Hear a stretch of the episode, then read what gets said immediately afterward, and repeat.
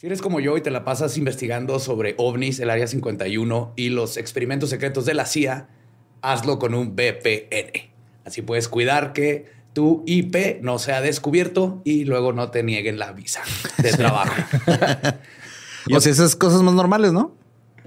Pues sí, y aparte puedes ver contenido mundial, ¿no? O sea, no nada más eh, lo que esté disponible en tu país. Con NordVPN puedes ver contenido global. No te quedes nada más con lo de tu país. Hay un chorro de cosas que ver. Sí, si quieres meterte a cualquier servicio de streaming y ves que el catálogo de otro país está un poquito más nutrido. Ajá. Puedes usar NordVPN y decir, oye, yo estoy en ese país, dame ese contenido. Y la buena noticia es de que a través de nordvpn.com diagonal legendarias, ahora no solamente hay un descuento y un mes gratis, ahora ya son cuatro meses gratis de NordVPN. Así que si quieren protegerse porque le tienen miedo al gobierno o si nada más quieren ver series que no están en su país, vayan.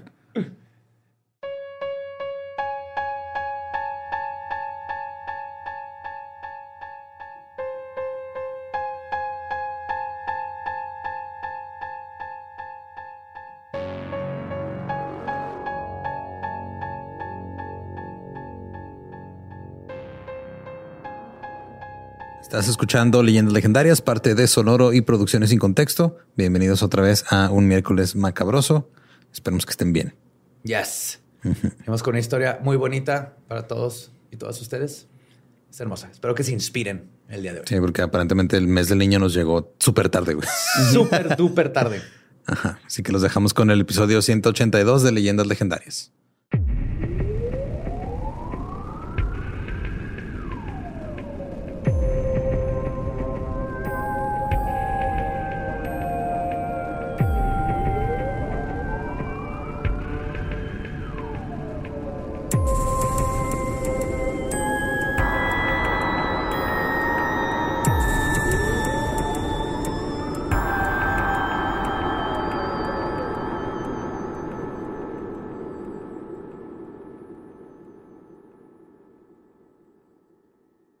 Bienvenidos a Leyendas Legendarias, el podcast en donde cada semana yo, José Antonio Badía, le contaré a Eduardo Espinosa y a Mario Capistrán casos de crimen real, fenómenos paranormales o eventos históricos tan peculiares, notorios y fantásticos que se ganaron el título de Leyendas Legendarias. Welcome a otro miércoles macabroso. Como siempre, me acompañan Eduardo Espinosa y Mario López Capistrán. ¿Cómo andamos? Encabronado. ¿Por qué estás encabronado? Quiero empezar un pinche, una pinche semana sin hacer un trámite burocrático, güey. Ya, esto está la madre. Siempre, güey. Pues eres adulto, güey, ya no se puede. Sí, güey. Sí, es lo más engorroso y lo más no entiendo. Ya voy a usar pantalón de vestir, güey. Me siento en ridículo en short en esos lugares, güey. Así, güey. Como que... Tú no tienes que cambiar, el que tiene que cambiarse el sistema, borre. No dejes que te rompa, güey. Sí, es, es la gran conspiración que de mi hipótesis, que son las papelerías. Ellas controlan la burocracia porque por eso te siguen pidiendo copias para todo. 2022 y no puede ser digital. ¿Por qué te siguen pidiendo copias? Simón, ya que sea como con Justin Timberlake, ¿no? Que se está yendo la vida sin tiempo y ya, güey, para que se acabe este desmadre, güey. Pronto, Borre, pronto. ¿Su no batallaban? No. Pero en lo que llega a eso, les voy a contar una historia bien bonita. Ok. Bien, bien bonita. Todos sabemos que el Reino Unido tiene dos problemas muy grandes que lo han seguido durante toda su historia su comida y su infestación de vampiros. Sus dientes. Correcto. pues tienen que ver con los vampiros. Ajá. Pero los dientes te puedes arreglar con frenos, pero comer este gelatina de anguila, anguila no, eso no. Pero siendo el país resiliente que es, cuando hay Nosferatus siempre habrá cazavampiros. Ya conocimos a dos de ellos en el caso de Highgate. Pero en 1950, en Escocia, una nueva bandada de cazavampiros se formó cuando un chupasangre con dientes de hierro y ojos rojos secuestró y devoró a dos niños. Hoy les voy a contar la historia de los niños cazavampiros de Gorbals. What? Sí, sí, creían que los dos cazavampiros en guerra de Highgate estaba épico. Espérense a que conozcamos cómo hacen las cosas en Escocia. Vampires ate my neighbors, ¿no? Vampires ate my neighbors. sí, sí. Este es Monster Club, Goonies, Vampires ate my neighbors. Todo en uno gelatina en vez de chocolate, ¿no? Pues antes de comenzar con esta épica historia de niños versus vampiros, hay que entender el contexto en donde sucedió. La ciudad de Glasgow, en Escocia, igual que todo el país. Glasgow. Glasgow. Tiene una gran historia mitológica dentro de su cultura y se puede ver con la historia de la creación de la ciudad. Y como vamos a ver, la realidad mágica de los escoceses nunca los ha dejado. Mungo nació en el 518 antes de la era común, de lo que es el nació de lo que es el primer caso de abuso sexual y madre no casada documentados en Escocia. Empezamos bien. Su madre, Teneu, fue violada por el príncipe galés Owain Mab Urien. Cuando se enteró del embarazo, su padre, el rey Lieledun, nombres galeses, Lieledun de Lotian, se molestó y ordenó que Teneu fuera ejecutada. No mames. Sí, no, no fue su hijo. No. ella está embarazada y legítimamente hay que matarla. No seas cabrón. Tenú fue lanzada de un monte, pero sobrevivió la caída. Sí, esa fue la forma de ejecutarla. Qué bueno. Wow. Y luego la sacaron en helicóptero, güey. Luego subieron las molas y se a caer, güey. Logró escapar de sus agresores, pero luego, este, para luego tomar un barco hacia el pueblo de Culross. Ahí fue alojada en el monasterio local y cuidada por un monje llamado Surf. Es en el 518, 18, perdón, en que Tenú dio a luz a su hijo y le puso Kentigern, a quien apodaron Mungo, que significa querido. Ok. Querido Mungo. ¿Qué digo? Si eres un rey, tienes que tratar de eh, hacer este, mejores procesos para deshacerte de tus enemigos. O sea, si es muy dramático lamentar a alguien de un, de un precipicio, güey, pero Mira, yo, yo lo primero que pensé fue precipicio, pero cuando vi el monte, porque existe, es un monte escocés, es una colinota así de, pasto. O sea, debe haber muerto. Es una colina, nomás se fue rodando. Se fue rodando. Ajá. La wow. se fue rodando. Que le haga como los demás ricos, ¿no? Que les ponga un complejo de depas a todos sus amantes y ya, güey. pues mientras Mungo estaba en el monasterio, se convirtió en el favorito de Surf y se hizo muy bueno para hacer milagros, como prender fuego a ramas congeladas con solo rezar revivir un pájaro Robin que habían matado a uno de sus compañeros para que se enojaran con él. Por ver, Robin siempre lo matan. este, con solo darle el comando de que viviera. Ah. Robin, vive. Y, empezó a cantar. También salvó, este, salvo de que fuera ejecutado a un caballero cuando el rey le puso una trampa a él y a la reina al enterarse que estaban teniendo un amorío. Pero gracias a Mungo y a un salmón, los dos se salvaron. Voy a estar más contexto ahí. Sí. El cabrón la historia. El rey sabía que andaban recogiendo su esposa con, un, con un knight, un caballero. Con un caballero. Entonces, un día vio que el caballero traía un anillo que le había regalado a la esposa. Entonces mandó uno de sus guardias, agarraron el anillo cuando se lo quitó el caballero y lo aventaron al río. Entonces fue con la esposa y le dijo, oye, el anillo que te regalé, ¿me lo prestas? Y dijo, pues cuando venga y no me lo pueda dar, entonces sí la, voy a atrapar. La voy a atrapar. Entonces la, reina fue con Mungo y le dijo lo que pasó. Entonces Mungo mandó un güey a pescar, trajo un salmón y Mungo le abrió la panza y ahí estaba el anillo.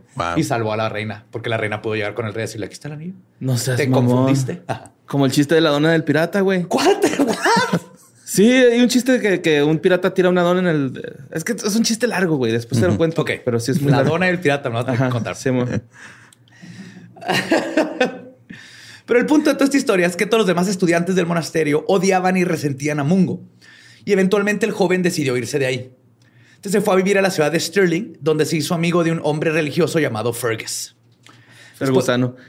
Fergusano. Después de varios años de amistad, Fergus se hizo viejo y antes de morir le pidió a Mungo que cuando muriera su cuerpo fuera puesto arriba de una carreta jalada por dos toros y que donde esos toros se detuvieran, ahí lo enterraran.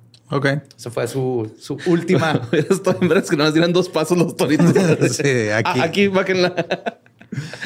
Mungo hizo lo que su amigo le pidió y al lugar en donde terminó enterrando a su amigo le puso Glasgow o el lugar verde querido. O Glasgow. Fue ahí donde Mungo construyó su iglesia, que eventualmente se convirtió en lo que hoy es la catedral de Glasgow. Y es justamente en este lugar mágico donde nuestra historia toma lugar, pero muchos años después. Entonces ya empezamos a, darnos idea de toda la magia que existe. En un este niño mágico enterró a su compa y fundó una ciudad. Ajá. Todo bien hasta aquí. Ahorita los providas están agarrando de otra forma la historia, ¿no? Un niño que estuvo a punto de ser abortado. Fíjate todo lo que hizo.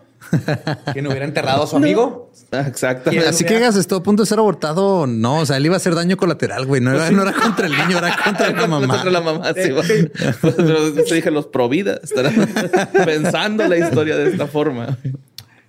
Pero los tiempos y el progreso cambiaron un poco el paisaje en donde sucedió esta historia. Los Gorbals es un área de la ciudad de Glasgow, en Escocia, que se ubica al sur del río Clyde. Para el siglo XIX, las nuevas industrias y las oportunidades de negocio que trajeron hicieron que el área se convirtiera en una zona altamente densa con migrantes rurales e inmigrantes del resto de Europa. Las personalidades que han salido de esta zona son Jimmy Boyle, novelista, escultor y gángster asesino.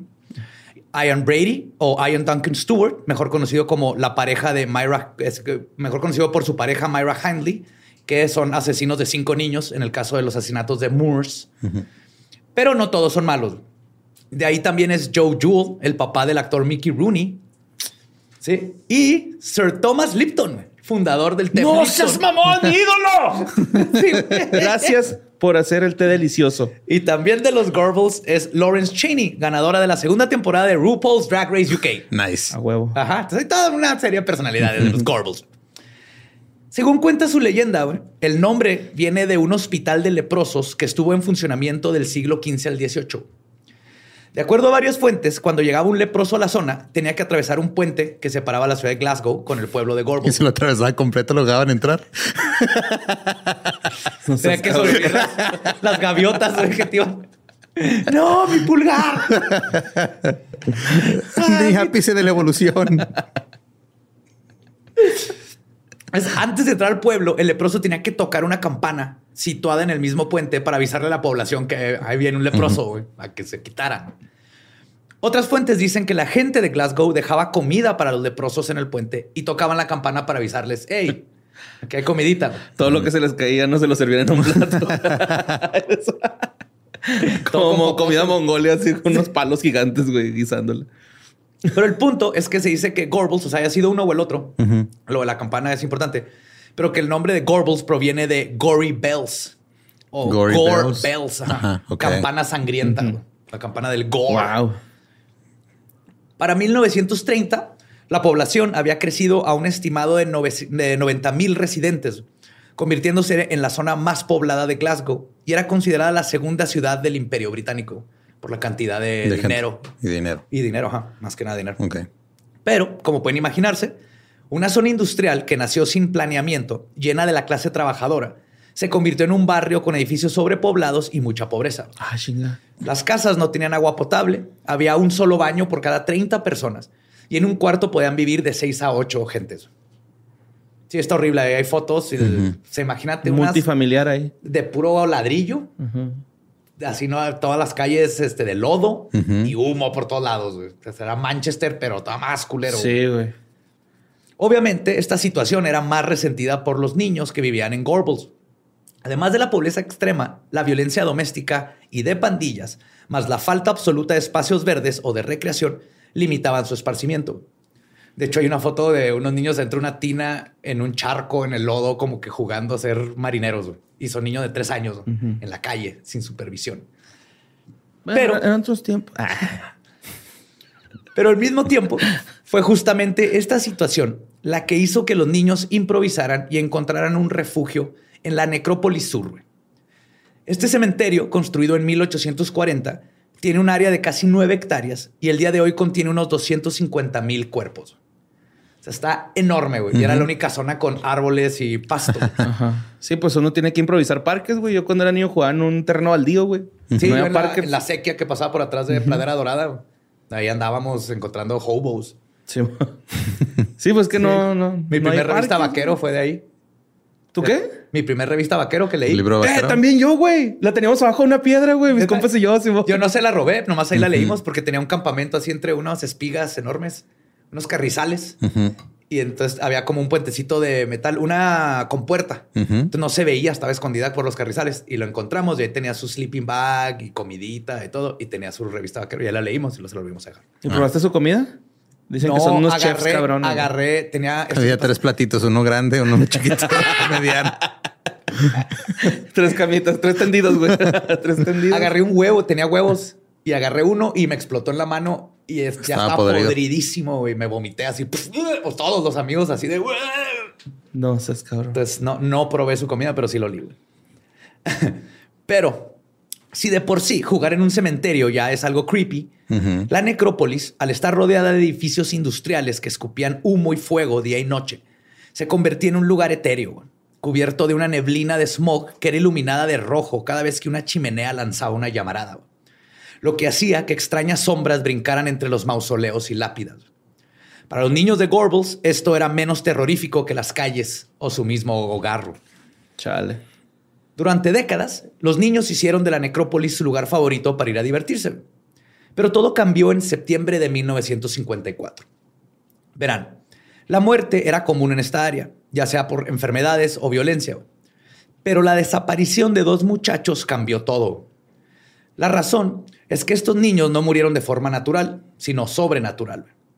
En ese mismo mes, ambos fueron secuestrados y devorados por un vampiro de dos metros, ojos rojos y con dientes de hierro. Ok. Nadie sabe de dónde salió el rumor. ¿Quién investigó? ¿Quién llegó a la conclusión de que un vampiro era el responsable de dos niños desaparecidos? Nadie supo jamás. Como Guachumara la gallina. Ándale. Este, nunca se supo quiénes eran, pero lo curioso, este, también nunca supo quiénes eran los niños desaparecidos.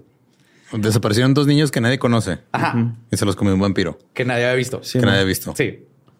Ah, abajo de un edificio, una escuela que se cayó en un temblor. No, no. Ok, no, no. Eso nomás pasa en México. está surreal. México es otro nivel. Es otro nivel. Este. Ah, pero lo curioso es que con este desmadre, a diferencia de otros pánicos morales, como el pánico satánico, al parecer este comenzó con los mismos niños. el rumor empezó entre ellos. Y es que yo lo vi, güey. Era un vampiro como de dos metros. Con ojos rojos, ¿verdad? Sí. Sí, claro. Todos los dientes metálicos, ¿sí viste? Sí, se robó bien afilado. Se robó mi bici. No, man. Y me, me, robó los tenis el otro día. Me asaltó el vampiro. Me dijo, eh, túmbese, están chidos sus tenis, túmbese. ¿Traes la hora, compa? Blah, túmbese. Este me prestas mis cinco baros, güey. eh, no traes para la ruta, güey. Y moco. Pues en contraste con estos pánicos donde los niños terminan siendo víctimas, en el caso de los niños descendientes de William Wallace, ellos iban a resolver el problema con sus propias manos. Un centenar de niños fueron convocados por otros niños. Estos son los verdaderos niños ferales, güey. Los últimos dos episodios, nada que ver. No, güey. Espérate, güey. Estos sí están cabrones, güey. Este, fueron convocados por otros niños, por lo que debe haber sido días, y se comenzó a fraguar el plano. Todos iban a ir al cementerio a cazar al depredador que era responsable de las desapariciones. Para las 3 de la tarde del 23 de septiembre, cuando los niños salieron de la escuela, se fueron directo al cementerio. En una escena sacada de una película de los 80, muchachos de 14 años hasta niños de 3 marcharon por las calles armados con crucifijos, palos, cuchillos, varillas, ashas, tomahawk caseras y sus perros. Claro. Chingón. Ahí sale con agarrando. ¿Cuántos eran? ¿Cuántos eran? Cientos, de niños. de niños. Oh, mames, güey. Ahí dice que agarraban así pedazos de metal y medio los afilaban y los, los clavaban en, en, palos. Y lo agarrabas al hermanito de tres años y le das su hacha. Y ahí vas con tu terrier, güey. A cazar un vampiro, güey. Está hermoso. Sí, suena una gran aventura, la neta, güey. Pues el cazavampiros preescolar, Kenny Hughes, cuenta que, y cito, no sabía que era un vampiro. Los niños comenzaron a hablar del hombre con los dientes de hierro y que habían desaparecido dos niños. ¿Cuáles niños? ¿Quién sabe? Tal vez eran de otra colonia. Y de repente todo se salió de control. ok. Así de pelada, güey. Pero eso está, está bien, güey. No, es de, no me importa si los niños son reales o no. Aquí hay una injusticia y tenemos que resolverla. Y se va a resolver. Hay un, hay un espectro paranormal en ese cementerio y los papás están ocupados. Los niños no los vamos a dejar, Ni un niño más. Ni un niño más. Otro de los niños presentes, Ronnie Sanderson, dijo lo siguiente. Y cito. Todo comenzó en el patio de la escuela. Se decía en las calles que había un vampiro y que todos iban a ir al cementerio después de la escuela. Se lanzaron. El ruido de los gritos de guerra de los niños marchando armados por las calles era tan ensordecedor que los adultos en sus casas no podían tener una conversación normal. Así que empezaron a hablar a la policía. Entonces, ¿qué te dijo Doña Tencha? Están estos niños otra vez con sus cosas. ¿Qué? No dejan platicar a gusto. ¿Qué? Que no dejan platicar a gusto. ¿Que te gusta Augusto? you may take our blood, but you will never take our freedom. Güey, qué hermosa escena, güey. Sí, güey, la You neta. take our apple juice. but You can take our freedom. Luego ya creces y ya dan miedo, ¿no? Así. Los malas salvatruchas. Así. Ay, güey, espérate. Sí, no, están. Y aparte, eran niñitos así con sus trajes típicos, así los chorcitos esos de escuela, Ajá, güey. sí. Este, sus zapatitos Sí, todos culeros de bonitos, charol, llenos de lodo. Y Cachetones, cachetones. Pues cua- Lisitos. cuando más de 100 niños llegaron al cementerio, ninguno sabía qué hacer. No había un verdadero plan. O sea, el plan era vamos a matar a un vampiro. y varios tenían miedo. Los niños en el cementerio, güey. ¿Y ahora qué? Sí, pues. ¿Necesitamos un permiso? Este, pero de repente están ahí, ah, están parados y uno pues están asomando así. Y de repente uno de ellos gritó, ¡Ya había alguien! Y eso fue suficiente, güey, para que la manada de morritos comenzara el asedio de la necrópolis, güey. Comenzaron a brincarse las bardas, las rejas, por todos lados. Se empezaron a meter al cementerio. Y de repente estaba lleno de niños apuñalando arbustos, intentando entrar en mausoleos, investigando elaboradas tumbas victorianas y gritándose uno al otro que el vampiro estaba en un lado, solo para descubrir que había sido una sombra y luego continuar con su búsqueda. Y así estaban en todo el cementerio. No, no. El alguacil Alex D. Prose, quien fue el que recibió la llamada y nunca pensó que algún día tendría que desalojar a niños cazavampiros de un cementerio, llegó a los pocos minutos. Fue el primero en arribar a la escena, pero quedó anonadado con la escena frente a sus ojos. Y cito, cuando aparecí me sentí como el flautista de Hamelin. Niños de todas las formas y tamaños corrían detrás de mí, todos hablando a la vez y hablándome del vampiro con los dientes de hierro. Eso lo pude manejar. Pero cuando los adultos se me acercaron y me preguntaron con seriedad, ¿hay algo de verdad en esta historia de vampiros? Me hizo pensar. o sea, los adultos están así. Güey, ¿por qué Sí. tanto pinche? ¿Por qué los niños están tan histéricos, güey? Que ¿Vieron a mí me dijeron que los niños y los borrachos siempre dicen la verdad y ese niño está borracho.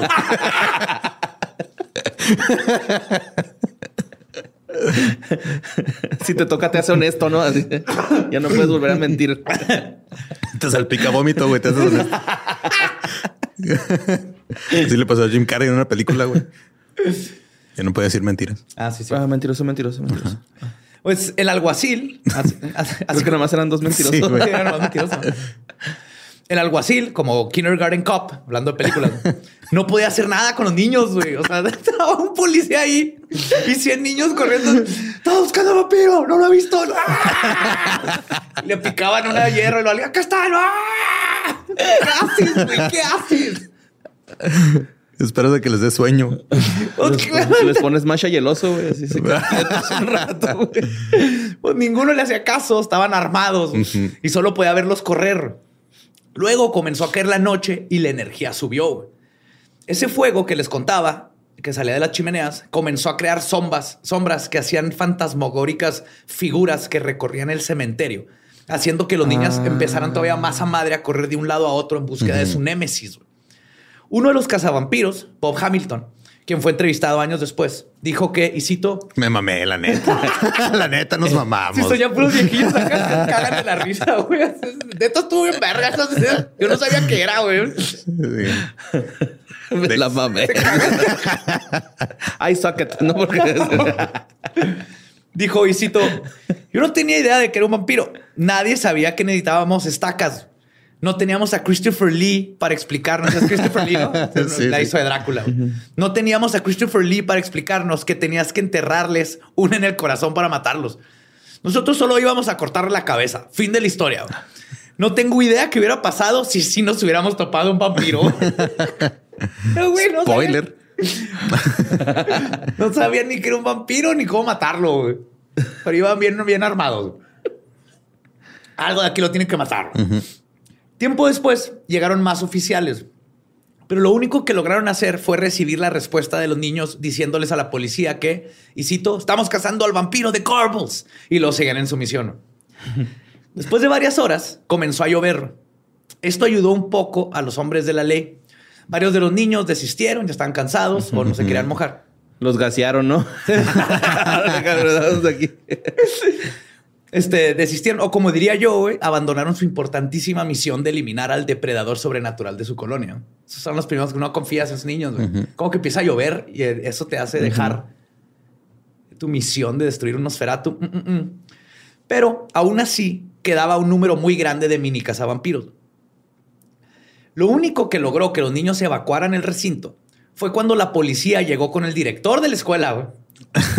ya les dijo el director así, o sea, es la única figura de autoridad a la que le haces caso. Esa es a la que le tienes miedo. De hecho, les dijo que dejaran de andar de ridículos. Ah.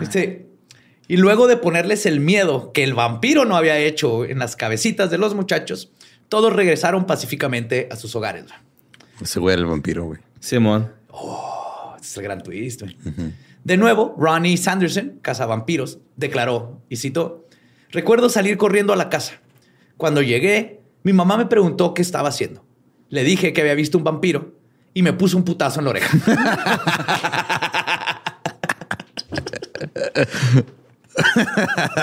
sí, seco, güey. Se aturdió. Sí, güey. Sí. Tan feos que son, Ay, güey. La vieja escuela. A ver si dejas de estar escuchando pendejadas de tus amigos. No, ma. ¿Y sabes cómo los se matan? ¿Y sabes cómo se matan? No, pendejo. ¿Sabías que una estaca? Estúpido. Por eso no encontraba mis ajos, ¿verdad? por lo menos por esa noche, el incidente, este. Sí, pero el incidente se repitió tres noches seguidas. o sea, volvieron. Pero cada vez menos niños estuvieron involucrados hasta que eventualmente la, la histeria se mitigó. Tristemente, para el mundo, el vampiro de Gorbals nunca existió. Como les conté, la mayoría de los niños ni siquiera sabían que era un vampiro. Entonces, ¿de dónde sacaron la idea de un monstruo con dientes de hierro y se hizo todo este pánico interno de la nada? Pues la respuesta podría ser encontrada dentro de todo este folclore escocés que les he platicado. Porque hay una historia escocesa conocida como Jenny with the, eh, Jenny with the Iron Teeth o Jenny con los dientes de hierro. Esta leyenda urbana proviene de un poema escrito en 1870 por el poeta Alexander Anderson y habla de una especie de boogeyman que era usado para asustar a los niños para que se durmieran. Y además era enseñado en las escuelas. Entonces los niños tal vez escucharon de y aquí les ponen cañitas, qué poca madre, güey. Está más bonita esa historia. Sí, sí, es una tipa así, ah, se te aparece en la ventana si no te duermes. Tiempo después se corrió la historia sobre un ogro que vivía en una cabaña muy cerca de la necrópolis. Con un burro. Y era muy divertido el ogro. De hecho, sí es escocés, ¿verdad? Sí es escocés. Sí, sí pues con Michael Myers, sí. No, decían que era un ogro porque en la casa, o sea, la casa sí existía. O sea, que vivía un ogro porque habían dos mujeres ya viejitas. Ok. Una de ellas era apodada Jenny con los dientes de hierro, porque después de haber ido a una visita con un dentista de dudosa reputación, había terminado con los rellenos de hierro de sus dientes todos expuestos. Y entonces los niños le hacían bullying a la señora, diciéndole Jenny with, Jenny with the iron teeth. Y así es como la leyenda de la criatura con los dientes de hierro permeó el imaginario de los niños. Y quizás por eso cuando oyeron de un vampiro, para ellos lo más miedo era el dientes de hierro. No tiene dientes de hierro. Y ahí se mezclaron y hicieron este monstruo único. Y a pesar de que, como les conté, este pánico no fue originado por a los adultos, después del incidente, predeciblemente, comenzaron el propio. Verán, unos meses antes de la cacería de Gorbals, entre abril y junio del 54, el subcomité del Senado sobre delincuencia juvenil había establecido el increíblemente estúpido y restrictivo Código de Cómics en los Estados Unidos. Ah, claro. Qué pendejada. En este código se impusieron estándares para la industria de los cómics que incluía cosas como que ningún criminal podría ser presentado de tal forma que se creara simpatía hacia ellos y no se podía crear desconfianza en las autoridades. de eso nos encargamos nosotros, firmado las autoridades. no nosotros solitos podemos, no tienen que. No necesitamos ayuda. Estamos, Estamos trabajando en ello. Los prometemos. También era obligatorio que el bien siempre triunfe sobre el mal. No se podía mostrar formas de esconder armas, secuestros de niños o robaniños. O sea, no puede haber kidnappers. También, chicos. también se prohibió el uso de la palabra horror o terror en el título. Y no se podían mostrar escenas con muertos que caminan, vampiros, vampirismos, ghouls ni hombres lobo. No pueden haber nada chido. Y ahí no se acaba la cosa. Tampoco se podía hacer burla del divorcio. Todas las historias de romance tenían que mostrar la santidad del matrimonio. Y obviamente cualquier cosa sexual estaba prohibida, entre otras cosas. Como por ejemplo tener personajes principales de raza negra. Ah, güey, okay. un pingüino hubiera existido. en, ajá, en Estados Unidos no. No. No, pues allá no. Pero de hecho, una forma que Marvel se salió con la suya era no podías usar la palabra zombie. Entonces, en Marvel eran los subembis. Subembis. Ajá. Así, oh, estos monstruos haitianos son subembis. ok. Ajá. Y por años. Y no son muertos vivientes, son vivientes muertos. Ajá. Exacto, güey. Hacían cosas así, güey. De hecho, por años los cómics habían llegado a Gran Bretaña por soldados americanos y luego eran reimpresos por vendedores. Y desde 1950, maestros, padres y sacerdotes habían querido prohibirlos ahí en Inglaterra. Bueno, pues en todo el Reino Unido más bien. Incluso usaron la muerte de un gángster que fue abatido por la policía en un tiroteo como ejemplo. Según ellos, la casa del gángster ah, estaba llena de cómics de pistoleros y al leer estos libros se había convertido en una obsesión para él hacerse pistolero. Clásico. Clásico, no cambiado. No mames, güey. Cuando va, encuentran un, este, un álbum de Black Sabbath, eh, alguien que hizo algún crimen y ya. Aparte de que no son de confiar, son unos pendejos, ¿no? Qué mamada, güey. Pero eh, toda esta cruzada había fracasado en Escocia, dentro del Reino Unido. Hasta que, sincronísticamente, justo en 1953, el Partido Comunista formó la CCC, el Comic Campaign Council, y comenzaron una campaña de desinformación contra los cómics, diciendo que el sadismo y la violencia eran los temas típicos de todos los cómics. Así que cuando sucedió la gran casa vampírica infantil en Gorbals, les cayó como un regalo del dios de la censura a la CCC. Y no ayudó que ese mismo año se publicó el cómic número 15 de Dark Mysteries, en el cual salía un vampiro de terror con dientes de metal. Pero. Qué casualidad. Sí, son esas cosas que el tormenta perfecta. Simón. Y a pesar de que los niños de Gorble no habían leído ningún cómic, no tenían dinero para cómics, mucho menos para Muchos te seguro que no saben ni leer, güey. Estaban bien chiquitos y, no, estaban, exactamente. estaban en la zona pobre de la ciudad. O sea, y ahí se ve que no sabían ni que era un vampiro, güey. Si hubieran estado bien informados con cómics. Es más, si les hubieran dado acceso a cómics, hubieran ido preparados con ajo claro. y agua bendita y estaca. Pues la CCC. Pero Videgaray no, nomás estaca. la CCC inventó su propia narrativa y todo se fue a la mierda. Y cito. Los periódicos tomaron la historia del vampiro de Gorbals y después de culpar brevemente a las películas de terror, la vincularon directamente con los cómics de terror, con titulares dramáticos como ¿Es, este, ¿Es este el tipo de cómic que está leyendo tu hijo? El caso de Gorbals fue citado... Sí, Sigo citando. El caso de Gorbals fue citado en un debate de febrero de 1955 en la Cámara de los Comunes, con el parlamentario de Glasgow mencionando la casa de vampiros y argumentando que se necesitaba una legislación anticómics para liberar las mentes de los niños del Reino Unido de malas influencias. Si tienes un adulto peleándose de que los libros. están viendo dibujitos y por eso salen a hacer sus cosas. Se estimulan, se estimulan mucho sus pensamientos Sí, están viendo un hombre entucido con capa que hace bla, bla. Y eso los hace ir a cazar. Que entonces es honorable lo que hicieron, güey. Y yo el otro día vi una, uno que les quería enseñar a contar. ¿Qué van a hacer cuando aprendan a contar nuestros niños? hay, un rumor que los gringos tienen uno que te enseña el, sabor del chocolate en el desayuno. Güey. Los niños no pueden comer desayuno de chocolate. Chocolate no es desayuno. No, nos desayuno, pero qué rico está. Sí. bueno, pues como suele suceder, la culpa no era de la mala educación, las pésimas condiciones de vida y los pocos trabajos, sino de los cómics.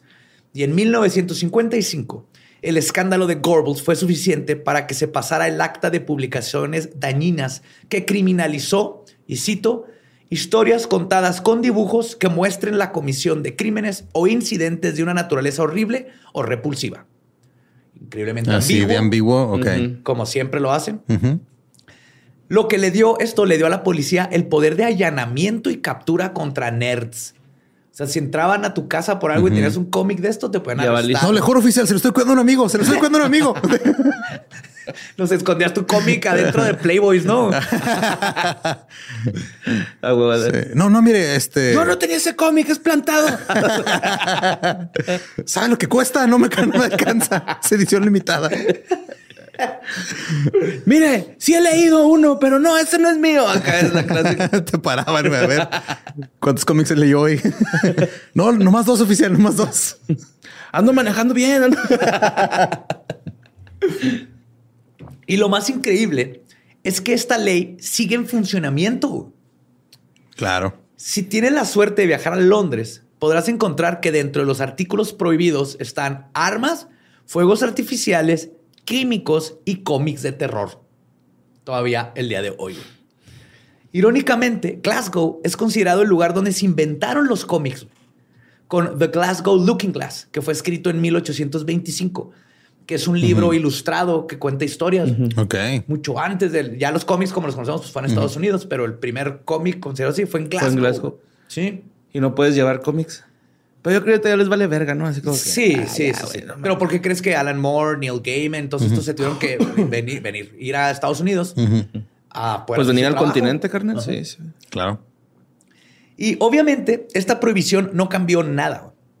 Y de hecho, si los que estaban censurando hubieran investigado un poco, se hubieran dado cuenta de que el incidente del vampiro de Gorbals no fue el primero. A principios de los 1930, en Glasgow, un gran número de niños se armaron y salieron a cazar una banshee. Ah, mira. Ah. Eso es normal. El carro del Grand Theft Auto 3, ¿va? Simón. Sí, mero. sí, una de esas. Andaba Pues, suelto, güey. pues Andaba ahí llorando y gritando, haciendo cosas. Banshee. De hecho, para los que no estén familiarizados con espectros del folclore galés e irlandés y escocés, el libro de Beverton's Phantasmagoria dice que un banshee es, y cito, un ser sobrenatural, a veces llamado la mujer de las hadas. Se cree que sus gritos y lamentaciones, escuchadas en la noche, son un presagio de la muerte de un miembro de la familia que haya escuchado dichos lamentos. Te vas a morir. Ya valiste. No mames. Ahora sí ya valió verga, hijo de tu puta madre. ¿Qué? Así, güey, para no, para no morirte. ¿Qué dijiste, güey? ¿Qué? No te oigo. Siéndote, güey. De hecho, a veces una banshee se posa en el alféizar de una ventana como un pájaro, donde permanecerá durante varias horas o incluso días hasta que llegue la muerte. Ok. O sea, llegas a tu cuarto así de... tu, tu, tu, ¡Ah! Está una banshee así nomás viéndote. Sí. Te vas a morir. Ah, Pero gritan, gritan, lloran. A menudo, cuando el banshee escapa, eh, escapa a la oscuridad, los testigos han descrito un sonido de aleteo similar al de un pájaro. Por lo tanto, muchos creen que los banshees son criaturas parecidas a los pájaros y se les considera fey, pero no son parte de los fey. O sea, no es un hada.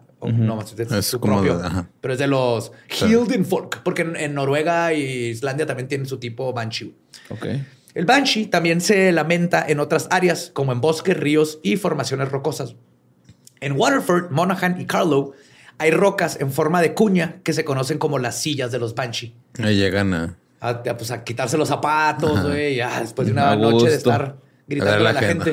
a ver a gente pasar y gritarle. Es un santuario, ¿no? Así de De banshees. banshees. Mira, hay tres banshees, ya se están reproduciendo. Por favor, no le den chetos a las banshees. De acuerdo a la Vienen de paso, vienen de paso. De acuerdo a la leyenda, las banshees también pueden tomar distintas formas. En Irlanda, por ejemplo, pueden ser vistas como una mujer joven y hermosa con cabello plateado, blanco o en ocasiones rojo.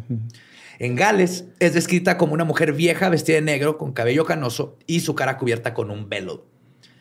Otras versiones de los banshee incluyen una combinación de esto, ojos rojos o incluso una mujer desnuda que carga un recipiente con sangre y no tiene cabeza. What? Creo que lo único más fascinante de ver cómo interpreta una cultura a, a un mismo tipo de, de crítico, de, de es que, que busca cada que- que país en Pornhub, güey. Es lo único más fascinante que...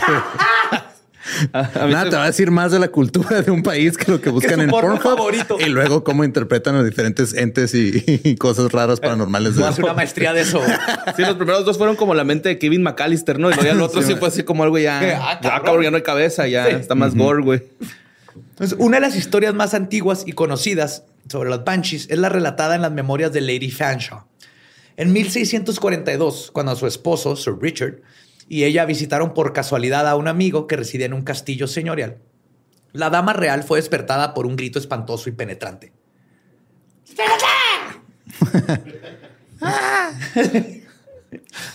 y cito, entonces vio a la luz de la luna un rostro femenino, vio en la luz de la luna un rostro femenino y parte de su figura flotando en la ventana. La aparición continuó exhibiéndose por algún tiempo y luego se desvaneció con dos chillidos similares a los que escuchó al principio. ¡Ah! Y Se fue.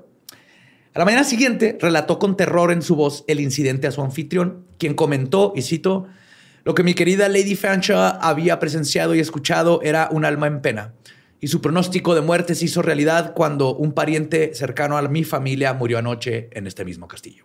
Uy, entonces se equivocó ventana la mancha. Ajá. sí. Pues tal vez el vato se fue a dormir a otro lado. Simón. Sí, ah, quédese aquí, señora.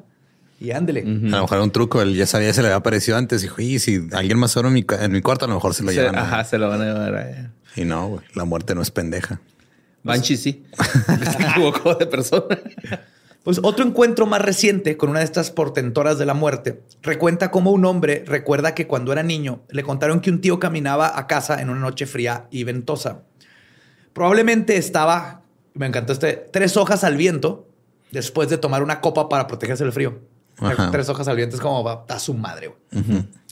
Al llegar a casa le dijo, le, di- le dijo a su abuela que había tratado de consolar a una anciana que había encontrado en el camino. Al describirla, dijo, y cito, la anciana estaba vestida de negro con un velo sobre el rostro. Lloraba y se lamentaba fuera de la casa. Cada vez que él se acercaba a ella, ella se alejaba, pero todo el tiempo seguía señalando la casa. Ok. Se le estaba, está bien, señor. Caminaba y caminaba, pero no dejaba de señalar la casa güey, mientras lloraba. ¡Ay, mi whisky! La abuela, que conocía el folclore y mitos irlandeses, supo inmediatamente lo que su hermano había visto, una banshee. Inmediatamente le dijo al tío que se fuera a acostar y que iba a buscar a la señora a ver si necesitaba algo. Obviamente no fue. Y tristemente la abuela sabía lo que iba a suceder. Al tercer día, su este, hijo amaneció muerto. No, man. En la cama, así nomás. Y la Banshee es un arquetipo que se repite en varias culturas. La mujer fantasmagórica que llora y se lamenta por las noches, casi siempre trayendo ominosos portentos a quienes se la topan. En México tenemos a la Llorona, el alma en pena de una mujer que ahogó a sus hijos después de un desamor y luego se suicidó. En Nigeria y Tanzania existe Madame Koi Koi o Madame Tacones Altos. Ella es el espectro de una mujer que embruja los dormitorios y baños de los internados. La leyenda dice que era una maestra que golpeaba a los alumnos, así que un día todos la madrearon y la mataron Ahí en el baño. afuera de la escuela Ah. y murió. Después de ese día, volvió a matar a todos los involucrados y ahora sus tacones pueden ser escuchados en los pasillos haciendo el sonido de coi, coi, coi, coi, coi cuando camina. Mm, ok. Por eso le dicen Madame Coi, coi. Uh -huh. coi Qué coi, creepy. Coi, Súper creepy. Sí, Entonces wey, vas al baño y empiezas a escuchar coi, coi, coi, coi, ¿Tú ocupado? ¿Tú ocupado? ¿Hay papel? ¿Tienes papel? Soy Madame Coi, coi. Y en casi todo el mundo existe la famosa dama de blanco. Cada país tiene su propia interpretación, pero en general sigue el mismo patrón. Una mujer que murió de forma trágica por lo general asociada a una traición por su esposo, novio o un amor no correspondido. Mm. Luego la mujer suele ser encontrada en lugares rurales o cerca de cementerios. No es hostil.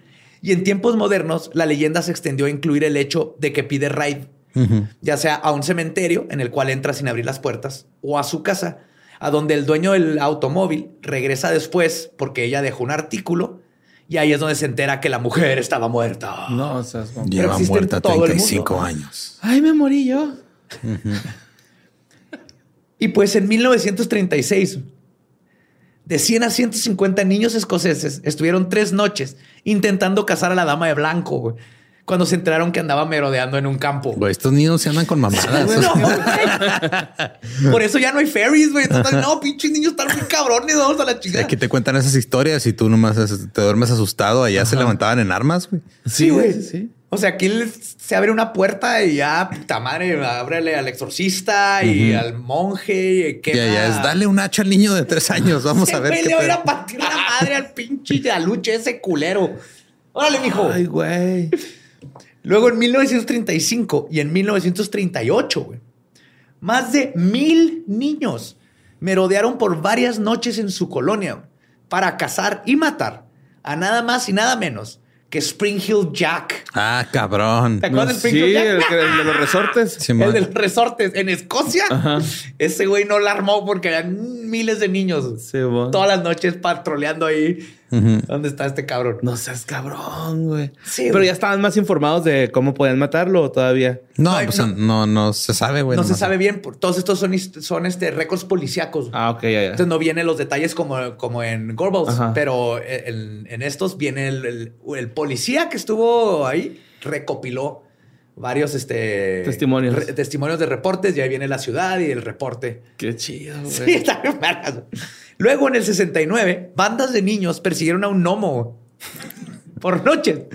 Pero me encanta, le dicen el Miniman. El Miniman, ok. Por favor, dime que era algo falso y que no están persiguiendo más a una persona pequeña. Sí, güey. Sí, no, dice, no dice, Ya les dije que no. ya les dije que no traigo oro, chingada madre.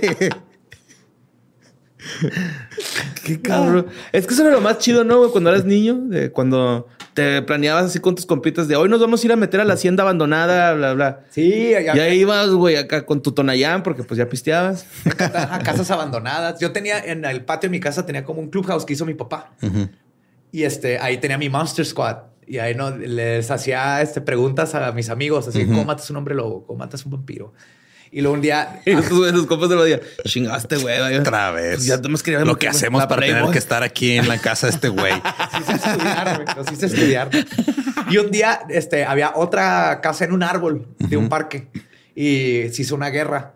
No mames. Entonces planeamos, teníamos cubetas con lodo, este, resorteras con lodo. Planeamos así todo y nunca llegaron nosotros culeros. ¿Pero le chingaron su casita? No, ellos iban a venir a atacar a mi, a mi casa. Es que mi casa daba un terreno, la pared. Se iban a llegar por el terreno. Y nosotros nos preparamos acá y nos pintamos con lodo y teníamos palos y todo y nunca llegaron. ¿Y esto fue hace que dos semanas?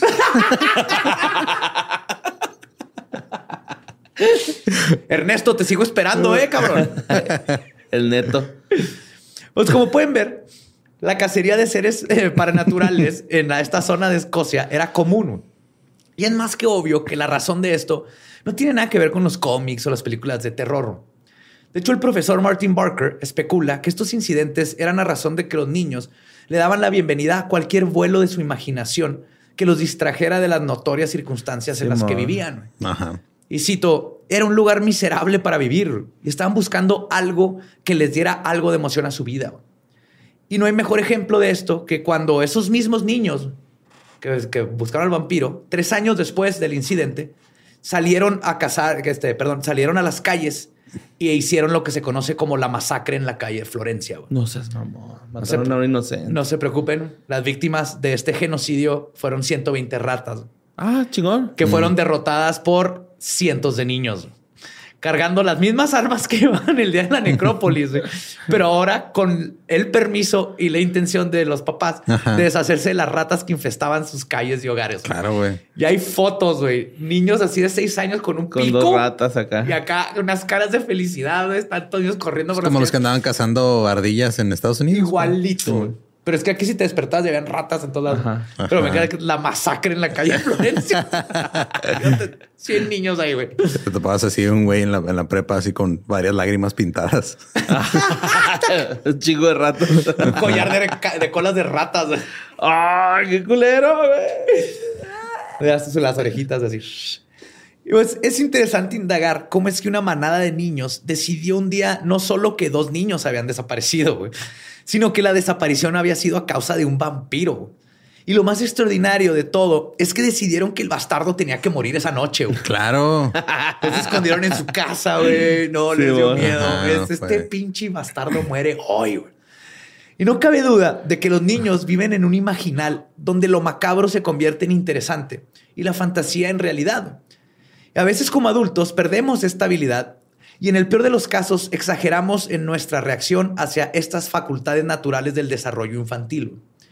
Como dice Geoff Holder del podcast Fortune Freakout, y cito, aunque como adultos a veces podemos reconstruir el reino emocional de la infancia, a menudo nos cuesta recordar el mundo intelectual o cognitivo del niño. Y este realismo mágico en el que todos participamos, desde donde lo extraño, lo macabro y lo desconocido existe, sirve como un escape a lo maravilloso, nos llena de aventuras y esperanza.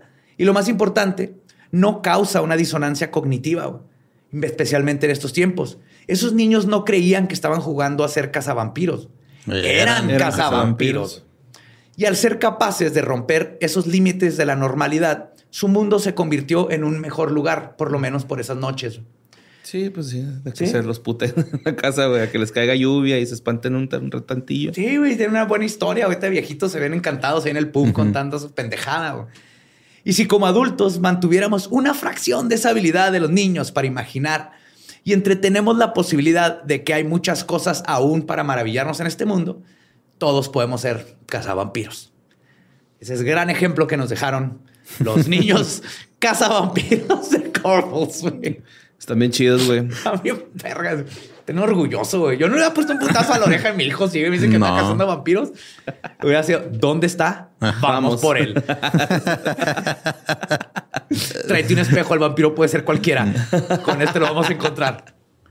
Yo sí creo que es dar, alimentar, esa, alimentarle la imaginación. Esa imaginación fantasía mientras no están en peligro. Está más que fregón. Me los imagino, güey, hasta así vestidos chido, güey, acá, ¿no? ¡Ya! ¡Vampiro! Qué bonitos, güey. Una vez saliste al cementerio a cazar a un vampiro por última vez con tus amigos y no te diste. no te das miedo la última vez. Ay, güey, quiero esta. ¿Dónde está esta versión de Sandlot, güey? Yo la quiero, güey. Sí. Sí, lo mismo se me venía así como... Todos preparándose, güey. Bobby era un excelente cazavampiros. Yo lo admiraba. Había leído a Bram Stoker. No quería quedarme en mi casa sin hacer amigos un verano más. A huevo, sí. ¿eh? Ah, pues este, nosotros recuerden que nos pueden seguir en todos lados como arroba leyendas podcast. A mí me encuentran como ningún Eduardo. A mí me encuentran en el pantón de la Náhuac. Este, me encuentro como Mario, López Capi. Me encuentra como Elba Diablo. Nuestro podcast ha terminado. Podemos irnos a pistear. Esto fue palabra de Garus Vampire.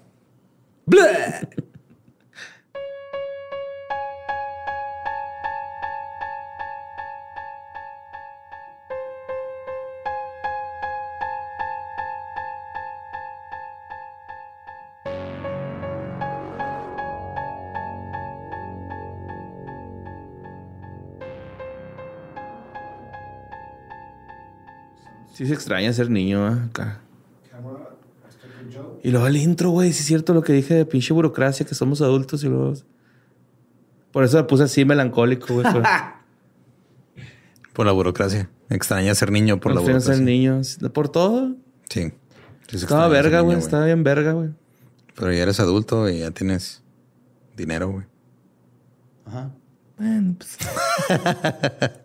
Estamos grabando, ¿verdad, eso se queda pues. Lamentándonos de nuestras... Triste. Y pues esos fueron los niños cazavampiros de Garbles.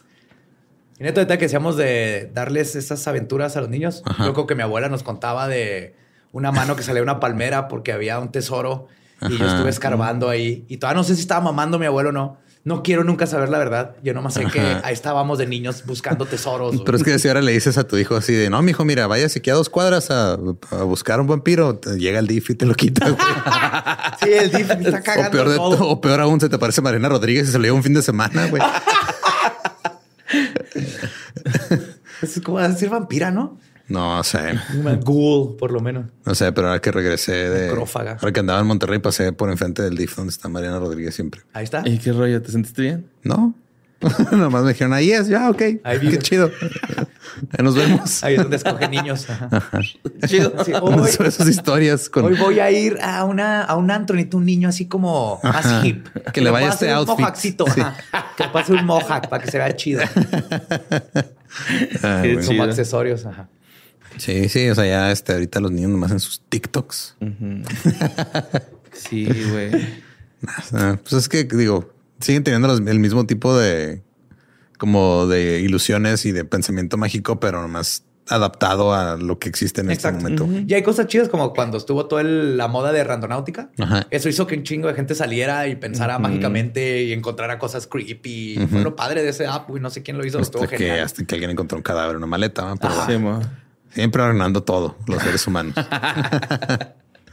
y pues si ustedes quieren eh, apoyar directamente eh, el proyecto que es Leyendas Legendarias, pueden unirse ya sea a las membresías de YouTube, eh, enseguida de suscrib- suscribirse, perdón, unirse. Hay contenido digital. Y en Patreon, aparte que hay contenido digital, también hay contenido físico. Pueden comprar sus guiones favoritos. Eh, van firmados por nosotros. Pueden tener acceso también a las preventas cuando haya shows en vivo. Y este, en los niveles más altos también reciben ahí un regalito de mercancía exclusiva pues, todos los meses. Trinkets, sí. Ajá. Aparte de que también hacemos este un Q&A cada mes con los miembros de, a partir de cierto nivel. Este es la mejor. Miren eh, greets. hacemos muchas niveles, cosas. sí. Ajá. Está bien padre, la neta. Sí. Los vemos una vez al mes. Y tenemos cuentos panteoneros. Y, Ajá. por ejemplo, la historia de la sirena triste, Una señora triste que, que la conté y es, es exclusiva de Patreon, que está ahorita. Así es. Entonces ahí métanse, chequen los niveles, el nivel que más les guste, más se les acomode. Y este, gracias por apoyar a los que nos apoyan. Y si, y si no pueden, no pasa nada. Nos apoyan también viéndonos y escuchándonos. Sí. Pero este, pues ahí hay, hay cosas más, más chidas si quieren más contenido de leyendas. Así es. Nos Así que de nuevo, mucho. gracias a absolutamente todos y todas ustedes. Nos escuchamos el próximo miércoles. ¿Estás listo para convertir tus mejores ideas en un negocio en línea exitoso? Te presentamos Shopify. Tal vez no lo sabías, pero nuestro podcast More Than Mamis es un negocio y lo empezamos por supuesto para desahogarnos y hablar sobre la maternidad, no para convertirnos en expertas de ventas y del e-commerce. Así que sí, necesitábamos ayuda para vender nuestro merch y poner en marcha nuestra tienda. ¿Y cómo suena con Shopify? Llegó otra venta. Shopify es la plataforma de comercio que está revolucionando millones de negocios en todo el mundo. Ya seas un emprendedor desde tu casa o desde donde sea, Shopify es la única herramienta que necesitas para iniciar, administrar y hacer crecer tu negocio sin dificultades. Con Shopify puedo gestionar pedidos, envíos y pagos desde cualquier lugar, brindándote toda la información y estadísticas de tus ventas al detalle. Regístrate para un periodo de prueba con tan solo un dólar al mes en shopify.com barra sonoro, todo en minúsculas. Ve a shopify.com barra sonoro para llevar tu negocio al siguiente nivel. Shopify.com barra sonoro. Lucky Land Casino asking people what's the weirdest place you've gotten lucky? Lucky? In line at the deli, I guess? Aha, in my dentist's office. More than once, actually. Do I have to say? Yes, you do. In the car before my kids' PTA meeting. Really? Yes. Excuse me, what's the weirdest place you've gotten lucky? I never win and tell. Well, there you have it. You can get lucky anywhere playing at LuckyLandSlots.com. Play for free right now. Are you feeling lucky? No purchase necessary. Void where prohibited by law. 18 plus. Terms and conditions apply. See website for details.